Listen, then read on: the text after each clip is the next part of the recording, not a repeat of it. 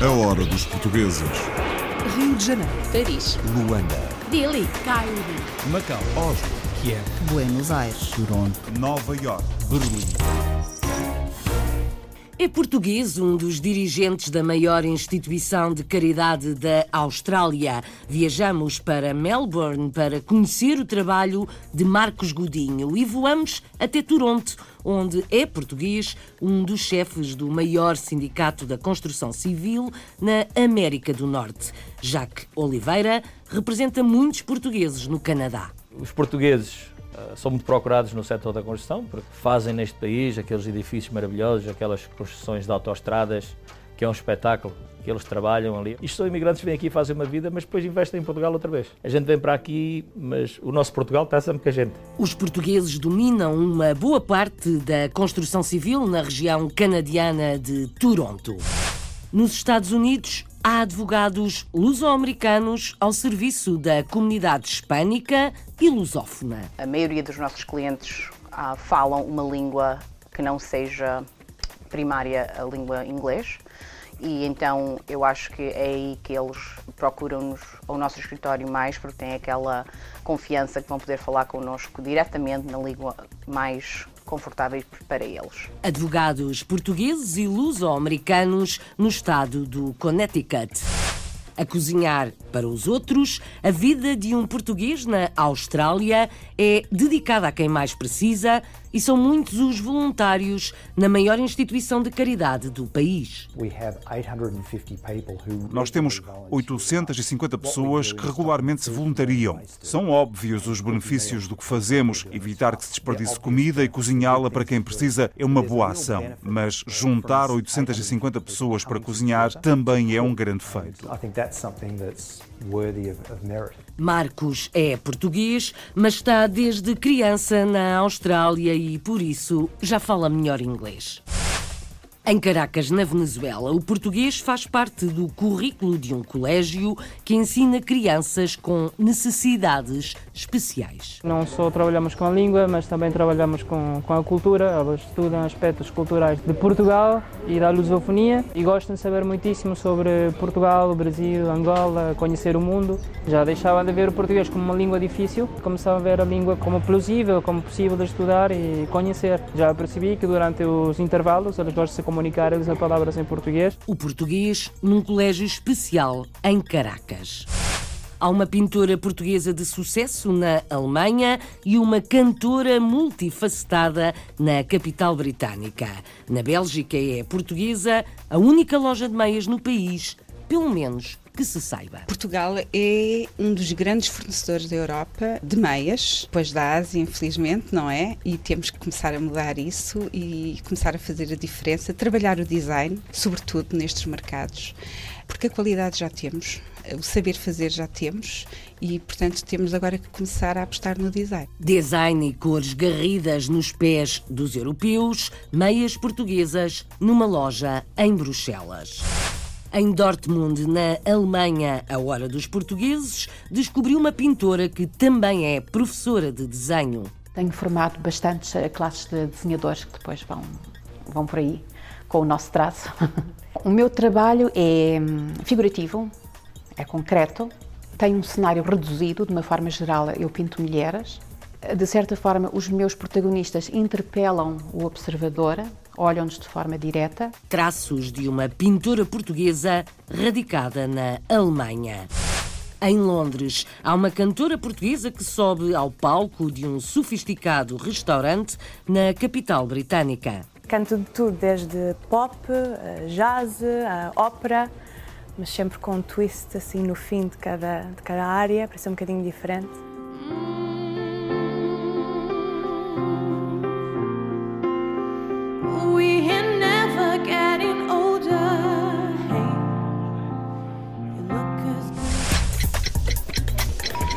This is the last call for the 12 o'clock British Airways flight VA412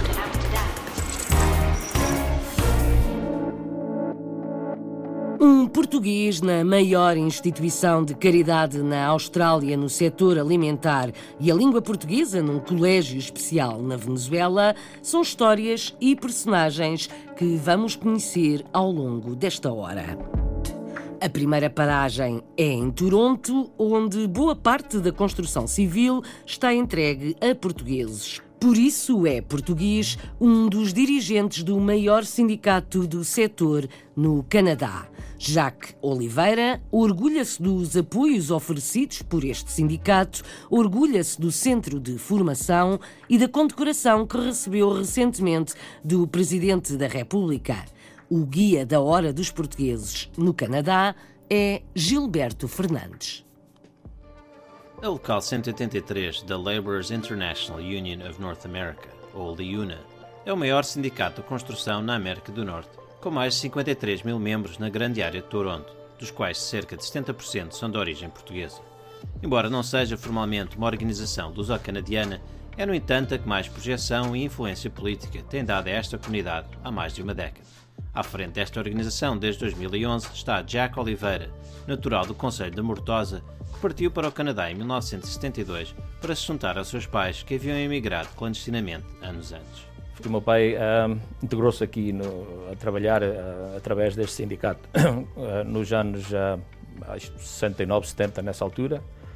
E acontece que eu cresci num, numa casa onde é que se falava de, de, sindicatos. Eu cheguei a atender algumas reuniões com o meu pai quando era garoto. Ele sempre me disse que os sindicatos eram bons, mas quando ele pensionava que os sindicatos esqueciam-se deles. Um dos primeiros objetivos que a gente teve com o nosso executivo aqui, quando eu uh, pronto, uh, fui eleito para a posição de Business Manager, foi realmente uh, tentar modificar benefícios e outras necessidades dos nossos pensionados. E, e temos um, um, bom pacote de benefícios, talvez o pacote de benefícios melhor que existe hoje na, na construção civil. Temos a clínica dentária, com mais cadeiras uh, no Ontário, onde é que temos 24 cadeiras, laboratórios. Este salão que a gente tem aqui neste momento, neste, neste sindicato, tem capacidade de 1.200 pessoas sentadas para um jantar. É, é um salão que tem uma história muito grande. Uh, políticos que começaram a carreira aqui, terminaram a carreira aqui. A escola de formação aqui em Vaughan é a maior a escola de formação que a Liuna tem, o local 183 mas da Liuna também é o maior.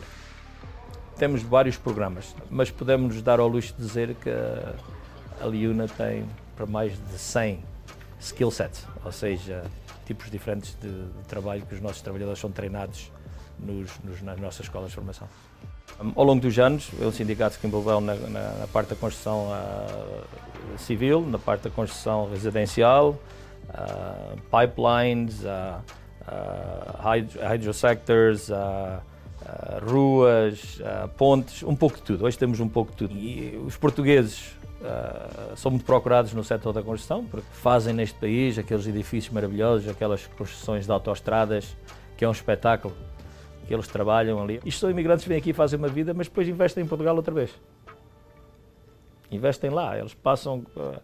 a gente vem para aqui, mas o nosso Portugal está sempre com a gente. Nesse espírito transnacional, o executivo da Local 183 assinou no passado mês de outubro um protocolo de colaboração com o UGT. Durante essa visita a Portugal, Jack Oliveira foi ainda condecorado pelo presidente Marcelo Rebelo de Sousa com a comenda da Ordem de Mérito Empresarial numa cerimónia decorrida no Palácio de Belém. E acho que a Liona que está muito integrada na comunidade portuguesa, outras também, mas mais na comunidade portuguesa por causa da percentagem de sócios, as comunidades beneficiam uh, deste sindicato porque temos uh, milhares, dezenas de milhares de membros que estão envolvidos em, em, em clubes na, na, nas comunidades, não só portuguesa, como outras comunidades em geral. Temos uh, membros do governo a nível provincial, federal, nas câmaras de Toronto, portugueses. E acho que isto também manda uma mensagem muito forte, porque alguns deles, filhos ou filhas de trabalhadores da Liuna. E espero que eles um dia não se esqueçam como é que chegaram lá. A maior parte uh, dos operários da Liuna, todos têm um pouco uh, daquele sangue de imigrante, conseguem compreender o que aconteceu aos pais, aos irmãos, aos avós, o que era falado nas casas deles havia muito abuso, né? a segurança não existia como existe hoje. Muitas pessoas morreram para os outros terem o que têm hoje. Às vezes perde-se uma vida ou duas para, para o governo, às vezes, tomar ação e implementar certas leis novas para proteger os trabalhadores. Uh, da parte da Liuna, a gente continua a lutar e um, houve uma mudança enorme, mas não quer dizer que para aqui. Temos que continuar uh, a fazer o nosso trabalho para proteger os nossos sócios. Jaque Oliveira, dirigente do maior sindicato do setor da construção civil na América do Norte, é português, natural do Conselho da Mortosa. Continuamos na América do Norte, mas mudamos de país. A hora dos portugueses.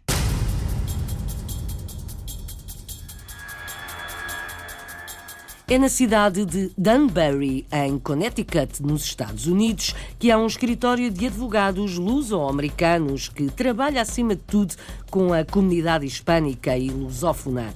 Foi criado há 60 anos por um português e atualmente já vai em quatro escritórios. Patrícia Cruz Formoso e Ruth Mendes são sócias e mantêm a tradição de apoiar mesmo quem não pode pagar, atitude que já foi premiada. A reportagem é do Afonso Martins.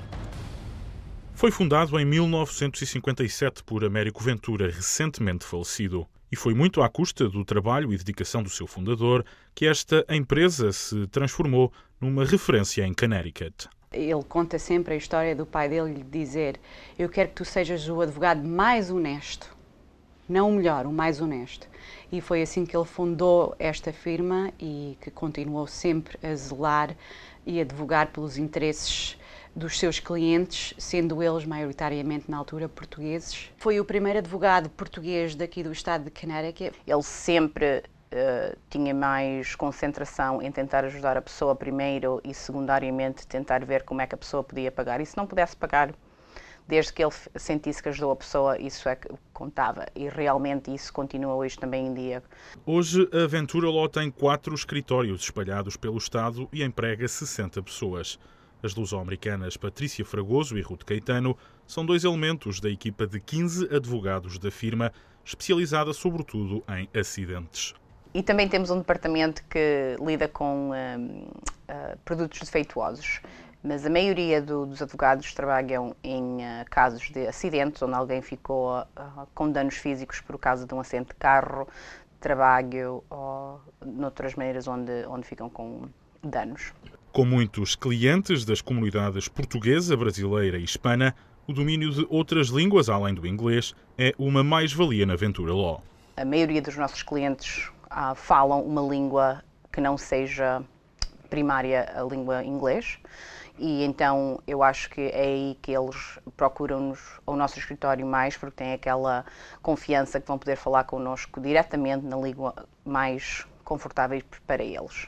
Devido ao trabalho pro bono que realizam, tanto Ruth como a Ventura Law já foram premiados e reconhecidos pela Ordem dos Advogados de Danbury. A gente sempre faz trabalho para ajudar a comunidade em qualquer maneira que possa. E às vezes a gente tem que ajudar pessoas que não estão na posição de dar pagamento para esse serviço e a gente fica com muito orgulho de poder passar essa, esse trabalho para as pessoas, para ajudá-los. A Patrícia Cruz, a Ordem dos Advogados de Danbury, deu o prémio American Dream. Significa que realmente cons consegui, não é, um, continuar a história dos meus pais pois eles vieram para cá não sabendo falar português, ou inglês, só falando português, não tendo muito dinheiro no bolso, não é? Uh, atiraram-se ao mar, como aos nossos uh, descobridores, e vieram uh, navegar aqui esta vida nos Estados Unidos bastante difícil e de trabalho bastante árduo. Apesar do sucesso conquistado ao longo dos anos, a Aventura Ló e os seus profissionais nunca perderam de vista a comunidade portuguesa. E então há sempre aquela dedicação a certificar que a nossa comunidade portuguesa esteja sempre na melhor uh, posição possível, mudar à frente e, ser bem representada por o mundo todo. Então isso vem do advogado Ventura, mas certamente continua por outras gerações que entram aqui na nossa firma. Ventura Law, mais uma história de sucesso luso-americano nos Estados Unidos. Advogados luso-americanos dedicados à comunidade lusófona no estado do Connecticut.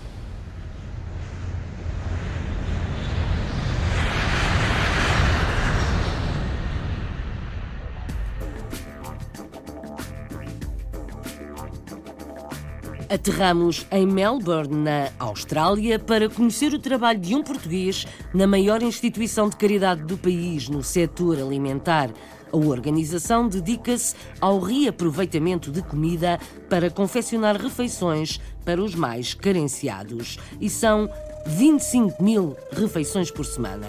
Em média, a organização conta com 850 voluntários e foi assim que começou Marcos Godinho. Nasceu em Portugal, mas foi muito novo para a Austrália, por isso já se sente mais à vontade a falar em inglês, como vamos ouvir com Filipa Borges Santos. Marcos Godinho deixou Portugal ainda muito novo quando os seus pais decidiram emigrar para a Austrália. Estudou Economia e Gestão e, após trabalhar vários anos como executivo em grandes empresas em Melbourne, Marcos decidiu um dia mudar de vida e abraçar a sua paixão pelo voluntariado. E hoje faz da Fair Share a maior instituição de caridade da Austrália no que respeita ao aproveitamento de comida para ajudar quem precisa. Marcos conta-nos um pouco como tudo aconteceu. Comecei a envolver-me com a Fair Share como voluntário desde muito cedo. Vinha aqui uma vez por mês ajudar na cozinha e apaixonei-me por este conceito de aproveitar comida que seria desperdiçada para cozinhar refeições para pessoas que precisam.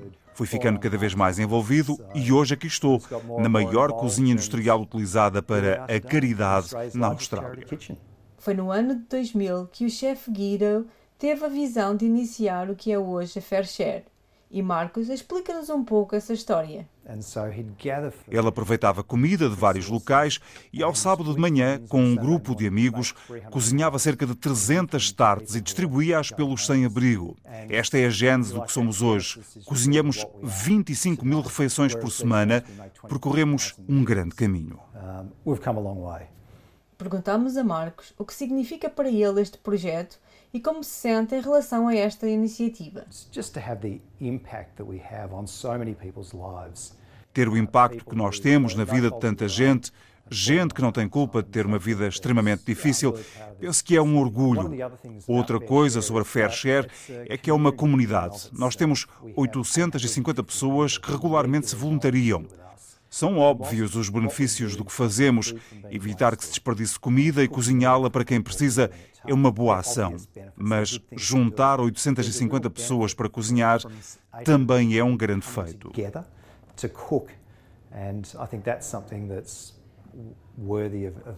Marcos esclarece um pouco o funcionamento da Fair Share e como e a quem são oferecidas as refeições aqui confeccionadas. Todas as refeições que cozinhamos são oferecidas. Nós não servimos as pessoas diretamente, damos às instituições de caridade. Temos cerca de 400 centros de caridade por todo o estado de Vitória e são todos muito diferentes. A Fair Share tem a maior cozinha solidária da Austrália. Ao operar a partir de Melbourne, confecciona e oferece gratuitamente cerca de um milhão e meio de refeições por ano no estado de Vitória. E dado este sucesso, a Fair Share prepara-se para se expandir a outros estados. Recentemente fomos questionados pelo Banco Alimentar da Austrália se podíamos abrir uma cozinha para ajudar as instituições do estado de New South Wales e de Queensland. Decidimos ajudar e estamos a montar uma cozinha em Brisbane. Aqui confeccionamos um milhão e meio a dois milhões de refeições por ano. Lá vamos preparar 5 milhões. Vão ajudar instituições de caridade, não só em Queensland, mas também em Sydney e em todo o estado de New South Wales e no território da capital. Para finalizar, Marcos confessa o que pensa quando ouve a palavra Portugal. Quando penso em Portugal, penso na hospitalidade das pessoas quando lá fui com 28 anos. Penso na comida, principalmente no bacalhau e no futebol. Que mais havia de ser? E que mais poderia ser? Muito mais, digo eu.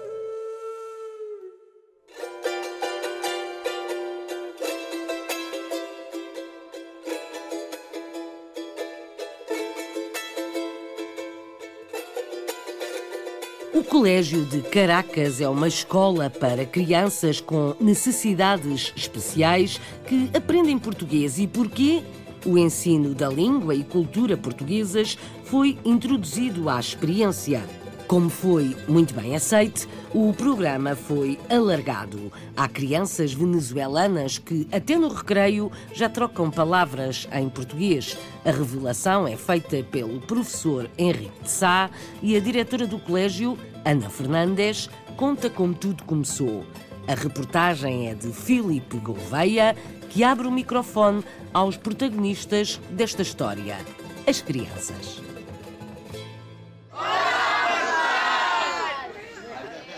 Chamo-me Freddy, estudo português no Colegio Caracas. Eu chamo Javier Mancera, tenho 15 anos de idade, estudo em quarto ano do Colegio Caracas. São alunos do Colégio Caracas, uma escola com poucos recursos financeiros de Pírito Petara, fundada em 1969 para crianças com necessidades especiais em termos de aprendizagem. Desde 2003 que a escola privilegia o idioma português. Hoje é um caso de sucesso no ensino da nossa língua a venezuelanos que a direção da escola quer preservar. Somos um colégio regular, pero en nuestros inicios fuimos un colegio especial. Y hemos mantenido esa filosofía, pocos niños por aula, integramos a niños y jóvenes con ciertas condiciones, este, como autismo leve, eh, dificultades de aprendizaje, déficit de atención, algún retardo este, cognitivo leve. También integramos niños sordos. Cuando el niño ingresa aquí y supera gran parte de sus dificultades, ya pasa a la escuela netamente regular. En el 2003 empezamos a dar el portugués en el cuarto y el quinto año. Ahora con la implementación del nuevo currículo, como ya teníamos la tradición del portugués y a los muchachos les ha ido muy bien con el portugués, pues lo implementamos desde el primer año de bachillerato. Aqui não só trabalhamos com a língua, mas também trabalhamos com, com a cultura. Elas estudam aspectos culturais de, de Portugal e da lusofonia. Uh, e gostam de saber muitíssimo sobre Portugal, Brasil, Angola, conhecer o mundo. Já deixavam de ver o português como uma língua difícil, como uma língua inacessível e começavam a ver a língua como plausível, como possível de estudar e conhecer. Já percebi que durante os intervalos eles gostam de se comunicar, eles palavras em português. Mesmo sem recursos, para o Colégio Caracas o compromisso social é importante. Mais de 20% dos seus alunos dependem de bolsas de estudo para poder estudar. Tratamos de que o muchacho se sienta em el colegio como en su casa. Ser la mano comprensiva del muchacho, pero también a la vez tenemos que impartir normas. Somos un colegio con pocos recursos, que vivimos allí recortando y ahorrando y sacando de aquí, sacando de allá, porque también nosotros tenemos una parte de responsabilidad social con la comunidad. Nosotros tenemos aquí una cantidad de niños que no tienen los recursos económicos suficientes, porque en definitiva esto es un colegio privado. Entonces nosotros por parte de la misma institución becamos a algunos alumnos. De nuestros egresados tenemos jóvenes que son médicos, ingenieros, docentes, administradores, incluidos dentro del campo laboral. Y bueno, esperando mantener el plantel por muchos años más. A esperança de Ana Fernandes na continuação do trabalho especial do Colégio de Caracas, onde estudam crianças com necessidades especiais de aprendizagem.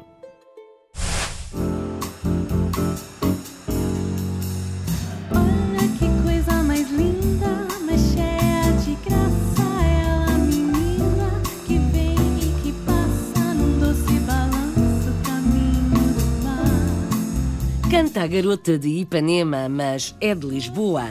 Eva Santiago atua todas as semanas num sofisticado restaurante londrino. A hora dos portugueses. Daqui a pouco vamos até à capital britânica. Agora, a capital europeia.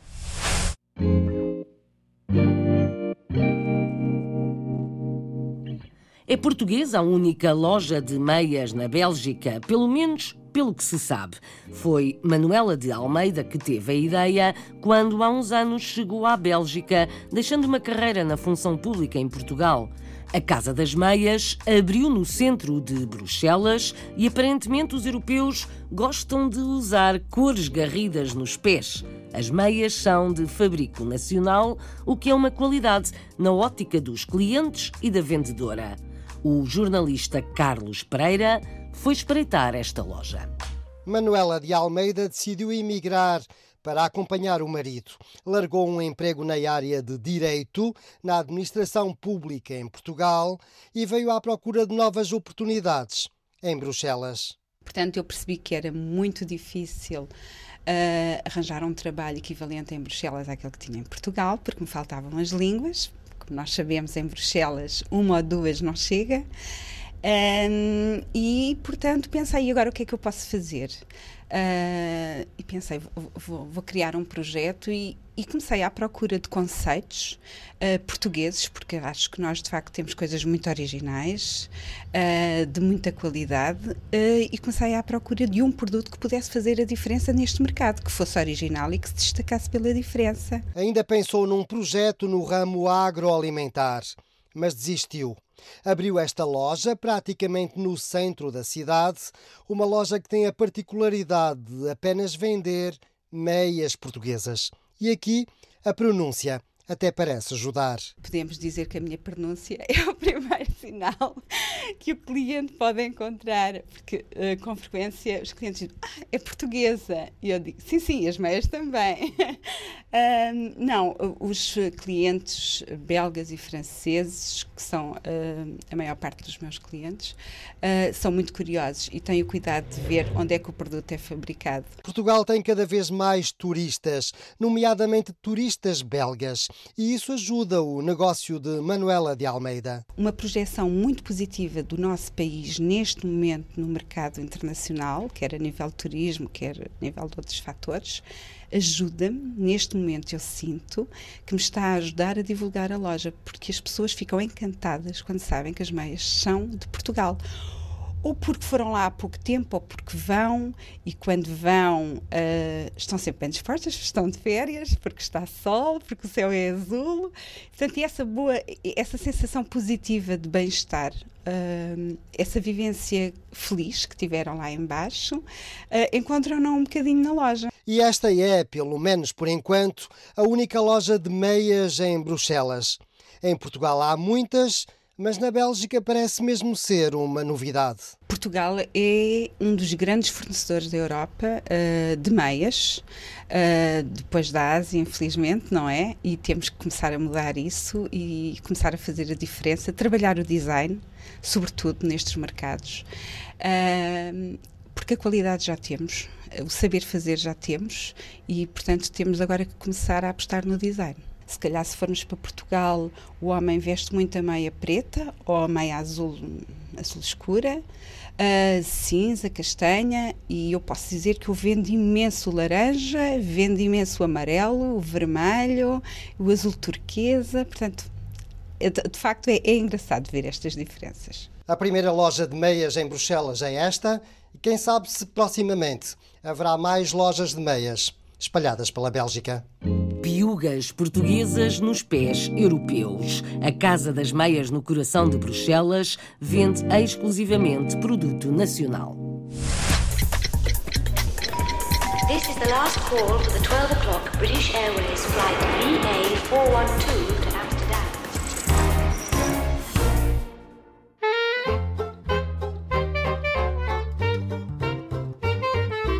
Maria Teresa Crawford Cabral é uma pintora portuguesa radicada na Alemanha há mais de 30 anos. É de Lisboa, estudou filosofia e teve várias atividades profissionais, mas desde miúda que teve influências artísticas na família.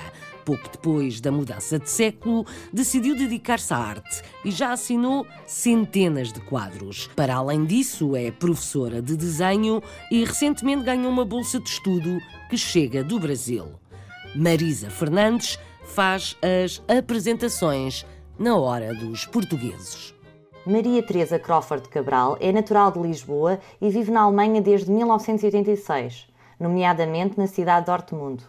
Desde 2001 é pintora e desde 2008 professora de desenho, com centenas de obras de arte realizadas, das quais 176 foram adquiridas pela coleção Berardo em Portugal.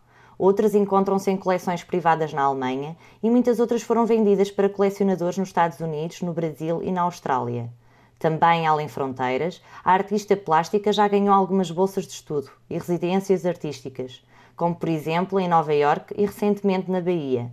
Desde muito cedo que Teresa Crawford adquiriu o gosto pelas artes plásticas, sob a influência dos seus avós. Julgo que em criança já sabia que queria ser pintora.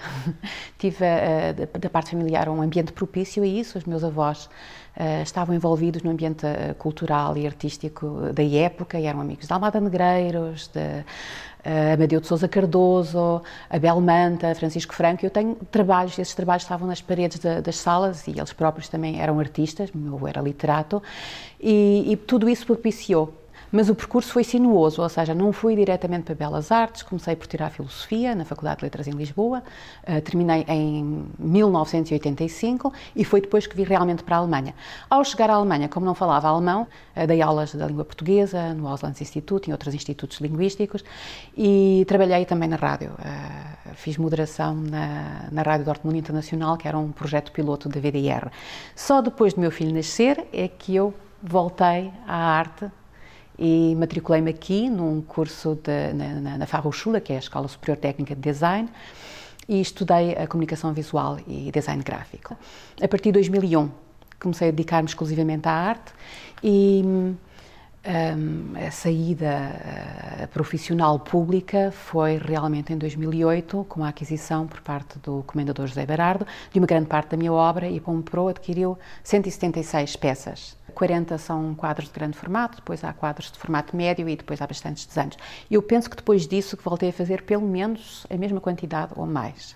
Foram vendidas, por exemplo, algumas obras uh, através da Sacha para Boston, uh, para o Brasil, até para a Austrália. Tem havido uh, algumas exposições em que individualmente estou presente fora e eu faço parte de um grupo, fui convidada em 2014 que é o Dortmund Group, um grupo que já existe há muito tempo, desde os anos 50, e dentro do âmbito desse grupo tenho exposto em vários sítios. Fora disso, sou professora de desenho, uh, dou aulas desde 2008 na Rua Academy e sou professora de desenho e anatomia em Bochum, uh, mas aí só comecei em 2015. Tenho formado bastantes uh, classes de desenhadores que depois vão, vão por aí com o nosso traço. o meu trabalho é hum, figurativo, é concreto, tem um cenário reduzido, de uma forma geral eu pinto mulheres, de certa forma, os meus protagonistas interpelam o observador, olham-nos de forma direta. Este é para mim um dos meus quadros mais carismáticos, é um dos, dos quais eu mais gosto. Chama-se Os Cavalos Encolheram. Foi feito com pigmento, isto são manchas aleatórias de pigmento, que primeiro são espalhadas no quadro e que hum, criam uh, formas. Hum, aleatórias, de formas fortuitas. Neste momento estou a trabalhar numa série que é chamada Affinities, e Affinities é uma série em que são apresentadas uh, mulheres em parceria com um animal, procura-se encontrar uma espécie de, de, alma universal. Foi com esse projeto que eu concorri à Bolsa na Bahia, portanto Affinities na Bahia. Esta é uma delas, chama-se Lavínia, e, e, de facto aqui houve uma explosão de cores que se vir os meus restantes trabalhos não há. E o outro, acabei por fazer dois, ficou na Fundação, ou seja, faz parte agora do acervo da, da Fundação Sacatar. E, aliás, o projeto vai continuar, porque eu estou a continuar a candidatar-me a bolsas de residência em outros países. Gostaria de ter depois afinities em Beijing, afinities em Nova Iorque, afinities em Timor, etc. Pronto, isso é um dos projetos. Outro deles é, é um, o Salão de Tango, chama-se Dança Comigo. E, como noutros trabalhos também, há aqui uma interpelação do observador. Nós somos convidados a entrar dentro do quadro. Comecei agora há pouco tempo com outra série que é Barroco. Digamos que neste momento há estes três projetos a, a funcionarem simultaneamente. Agora só pode continuar para a frente. Aconteça o que acontecer, não, não, há, não há retrocesso. Maria Teresa Crawford Cabral, professora e pintora, já vendeu quadros para a Austrália, os Estados Unidos, Brasil e Portugal. A hora dos portugueses.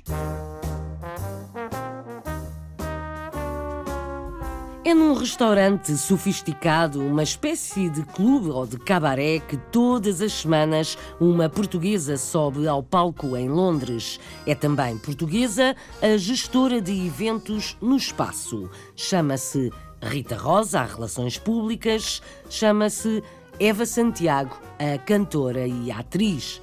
A reportagem da jornalista Catarina Demany apresenta esta portuguesa na capital britânica que canta em várias línguas e vários estilos.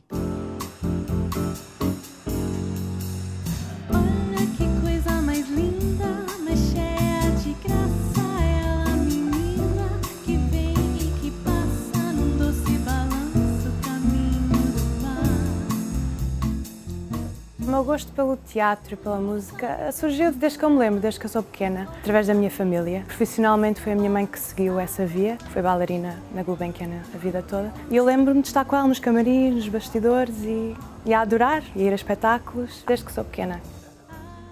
Isto é o Parque Chinois, um espaço, um restaurante, um club, onde há entretenimento também ao vivo e é fantástico, é realmente é muito invulgar, muito único e, e é muito diferente do que eu fiz até agora. O Parque Chinois é um conceito diferente, numa cidade como Londres, portanto o nosso conceito é venha jantar e dançar e divertir-se. Nós temos uma oferta de música ao vivo, é um espetáculo mais numa linha de, cabaré. Faz sentido ter um espaço em que oferecemos tudo. Portanto, as pessoas vêm a jantar, têm um entretenimento, podem ficar até mais tarde uh, e têm tudo num espaço só.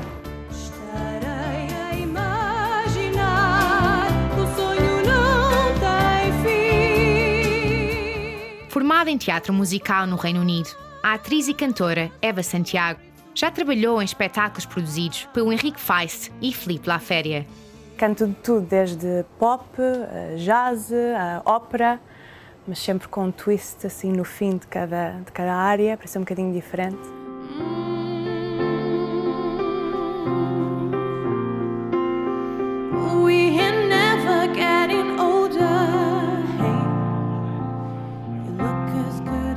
A maior parte da clientela é bastante jovem, de uma classe social bastante elevada, claro. Vem entre os 20 e 30, eu diria que é a maior parte das, das pessoas, às vezes grupos, às vezes vêm também pessoas famosas.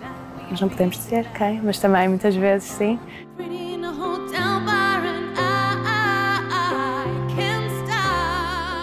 É num palco pequeno que Eva Santiago dá corpo e voz a um espetáculo de grande intimidade. Uma experiência única, onde o público tem a oportunidade de estar em contacto próximo com os artistas.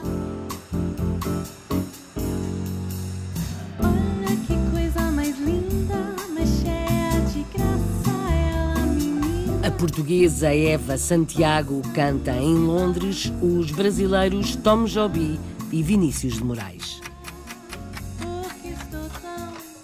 E por causa do relógio, esta hora já passou, mas todos os dias há mais. Mais histórias para ouvir na hora dos portugueses.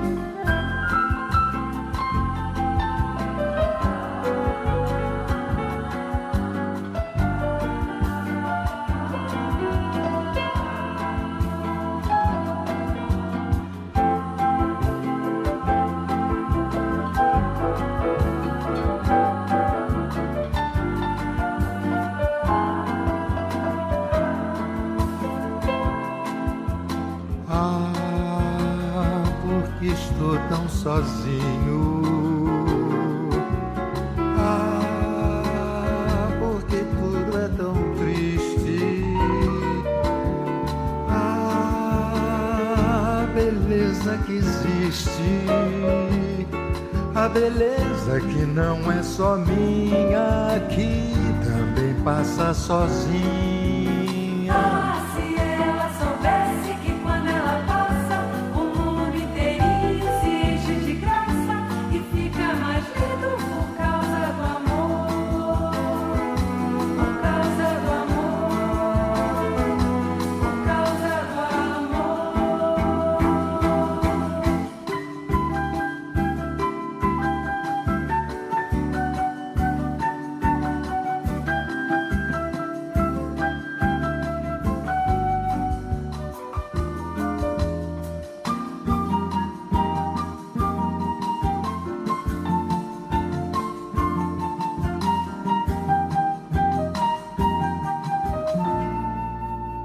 Hora dos Portugueses, com apoio técnico de João Carrasco, sonoplastia de Paulo Cavaco, edição e apresentação de Isabel Gaspar Dias. This is the last call for the 12 o'clock. A Hora dos Portugueses. Rio de Janeiro. Paris. Luanda. Delhi. Cairo. Macau. Oslo. Kiev. Buenos Aires. Toronto. Nova York. Berlim.